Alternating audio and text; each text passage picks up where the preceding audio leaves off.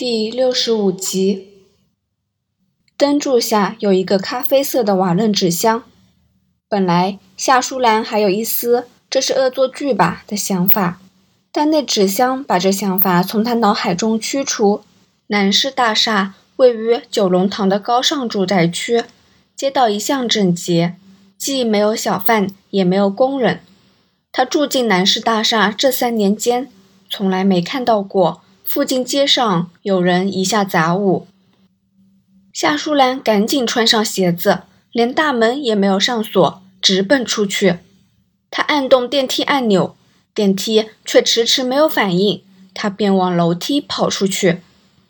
夏宅在南市大厦七楼，夏淑兰一步跨几级，不到一分钟，她已经来到街上。她经过一楼玄关时，管理员正奇怪。他为什么衣衫不整、发鬓凌乱、气喘如牛地跑出去？他站在灯柱前，看到那个瓦楞纸箱，那个箱子长、宽、高只有二三十公分，大概可以放一个小号的皮球。纸箱没有用胶布对死，盖子只是交叉横叠。夏淑兰仔细看了看箱子四边，四边都没有写上任何文字。只是一个光秃秃的纸箱。他战战兢兢地用双手提起箱子，然而一提之下，却发觉箱子意外的轻，感觉上箱子里根本没有东西。因为这个重量，夏淑兰的戒心稍稍降低。她大着胆子，以左手捧着箱子，再用右手掀开纸箱盖。对一般人来说，箱子里的东西并不吓人，但夏淑兰看到，顿时陷入歇斯底里。箱子里有两件东西，最先抓住她的视线的是一件衣服，那是一件布满污垢、还有零星血迹的淡绿色衬衫，那是婴童学校附属小学的校服，而放在那件皱巴巴的校服之上。有一撮用绳子扎紧、五公分长的绯红色头发，那发色跟夏淑兰头上的一模一样。夏亚凡五官和个性都跟父亲相似，唯独发色还传自母亲，保留了塞尔特人血统的特徽。夏家汉丢下工作，驾车回家期间一直心绪不宁，他很清楚。妻子是个冷静的人，身为护士，面对濒危的病人也得冷静应对。所以，当他从电话听到妻子嚎啕大哭，说孩子出了事，要他立即回家，他便知道情况一定很严重。就是因为他知道情况严重，才不得不放下工作，向上司请半天休假。换做平时，他一定以工作为先，在电话打发妻子，下班后才回家处理。夏家汉是个拥有强烈责任感的人，而他的工作正好需要这份责任感。他是香港廉政公署任职调查主任。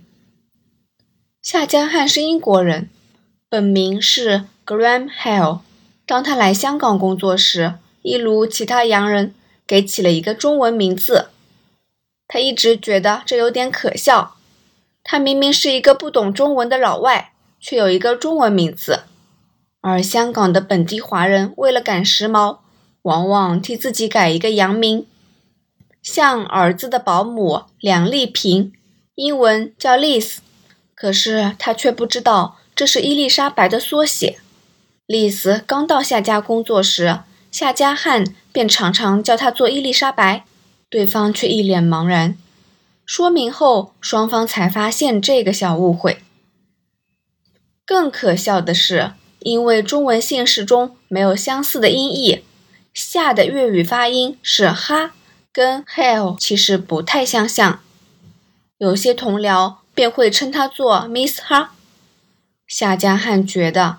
自己和妻子变成 Mr. and Mrs. 哈，每天却叫着华人保姆的洋名。香港真是片古怪的殖民地。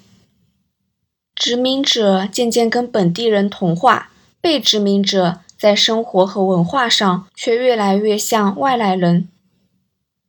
他的妻子叫 Stella，因为中文名字通常只有单音节或双音节，于是取了个不大相像的名字舒兰。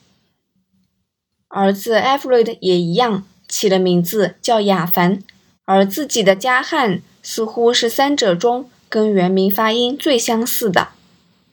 替他们起名的人一再保证，这些都是漂亮吉利的名字。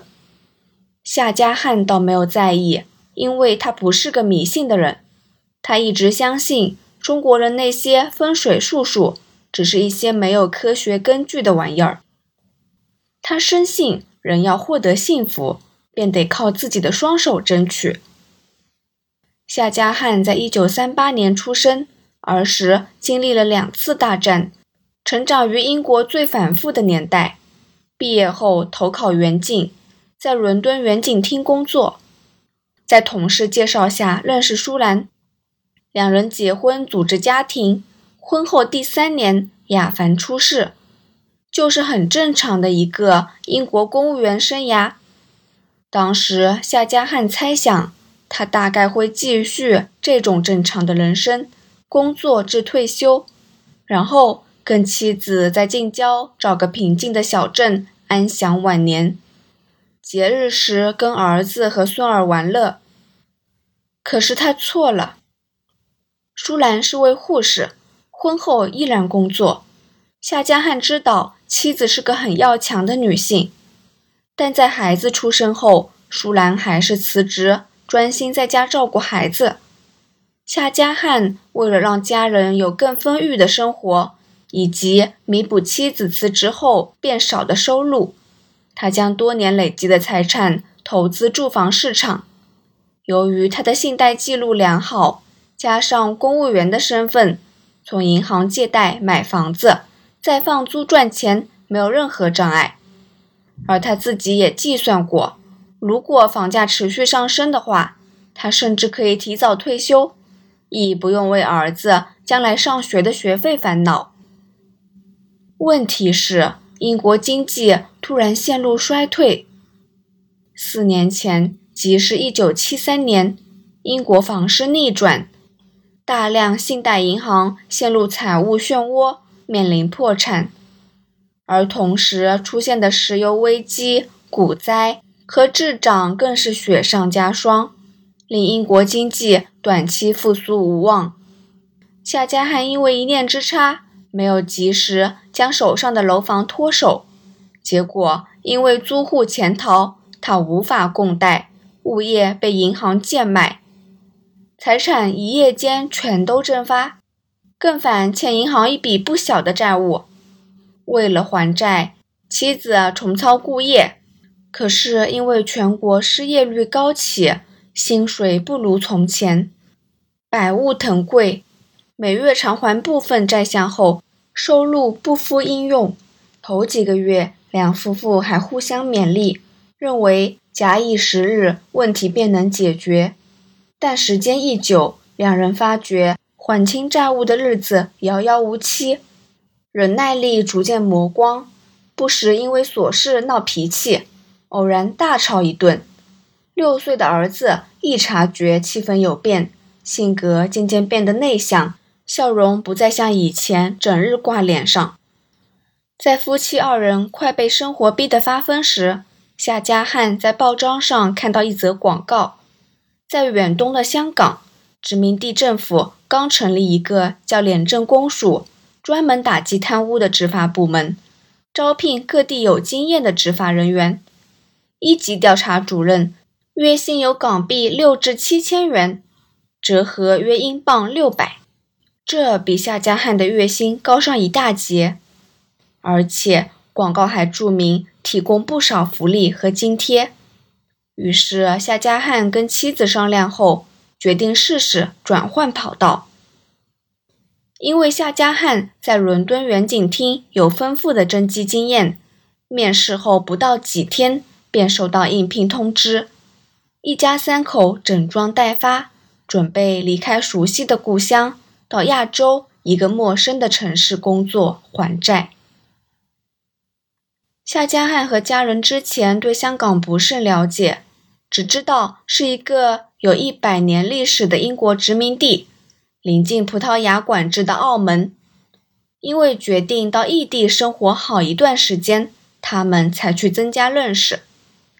对他们来说，香港的地名和街道名很拗口，而且夏家汉在阅读书籍时发觉，原来这片殖民地有部分。并不属于联合王国。香港岛和九龙半岛是割让给英国的占领地，但新界只是租界，租约在一九九七年到期。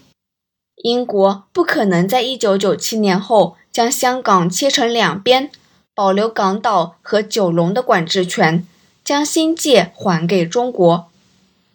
而问题仍未解决，两国政府未有定案。夏家汉读到此处，便觉得香港不过是一片借来之地。今天他到这城市工作，跟其他英国人一样，只是在别人的土地上讨生活而已。一九七四年六月，夏家汉带同妻子和儿子远赴香港，为了尽早还清债务，妻子夏淑兰在九龙医院觅得一份工作。院方认为他的护士经验非常值得本地护士学习，所以待遇亦相当不错。香港廉政公署替夏家汉办好不少迁居的繁文缛节，最大帮助的是提供夏家一间政府宿舍。位于九龙塘的南市大厦是高级公务员专用宿舍，单位宽敞，设计接近英国的高级公寓。令来自欧美的人员不会因为居住环境落差太大而感到不安。虽然不是独栋房屋，但宿舍附近的环境优越，治安良好。在南市大厦旁边各楼宇居住的，不是本地的大老板，便是在外资公司工作的高级员工，或是调职香港的外国企业精英分子。孩子的教育本来也是夏家汉夫妇担心的问题。他们当初考虑来港，几乎因为这一点而却步。对夏氏夫妇来说，到异地工作五年、十年没有什么大不了，毕竟形势比人强，自己欠债便不得不认命。但对小孩子来说，童年的生活环境、学习阶段都很重要。他们担心在香港找不到好的学校，孩子没办法结交朋友，大大影响他的成长。夏家汉写信给在香港居住的友人，查问教育水平和素质，对方热心地寄了一大叠学校资料和招生章程给他参考。在读过资料后，两夫妇稍微安心，因为他们知道。香港教育机制跟英国接轨，而且有好些专门招收欧美学生的学校，课本、作业、教学语言，甚至家长通告等等，全都使用英文。英国小孩在香港读书，跟在英国并无太大差异。他们为儿子选择了住所附近的学校，校园虽然不大，但老师和职员。都能说流利的英式英语，态度热心亲切，给予夏家汉和妻子相当大的信心。